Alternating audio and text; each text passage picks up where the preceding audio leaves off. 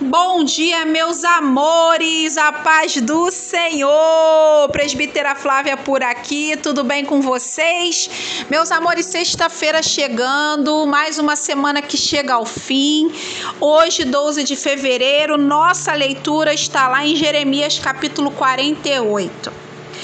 Esse capítulo, meus amores, ainda está dentro da série de mensagens que o Senhor manda contra as nações. E agora chegou a vez de Moabe ouvir a sua sentença.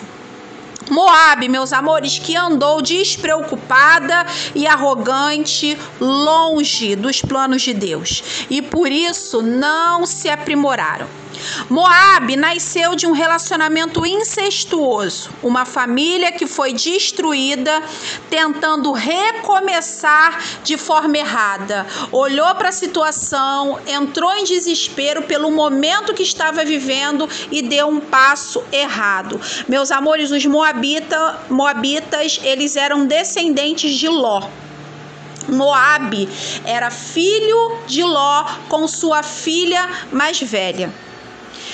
Eles viveram, meus amores, na terra que Deus deu, mas fizeram alianças com nações vizinhas e com deuses pagãos. Viviam na terra que Deus prometeu, porém queriam seguir seus próprios caminhos. Sabe o que, que atrapalha Moab a seguir os planos de Deus? Eles eram arrogantes e orgulhosos. Versículo 29.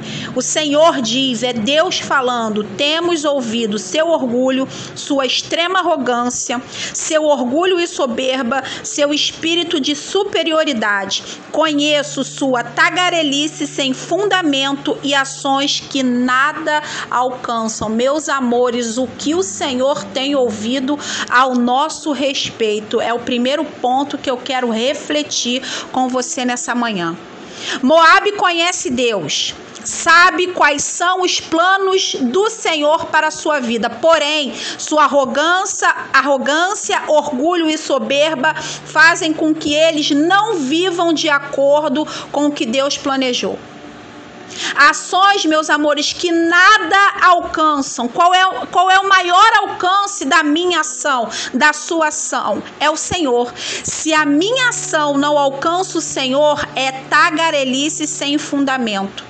Eu posso até estar vivendo, meus amores, despreocupada, mas não me aprimoro. Muitas vezes estamos como Nimrod e a Torre de Babel, construindo torres. Deus não mandou fazer, não está nos planos de Deus. Estamos aplicando um esforço que no final será desnecessário. Sabe o que, que é isso? Ações que nada, nada alcançam.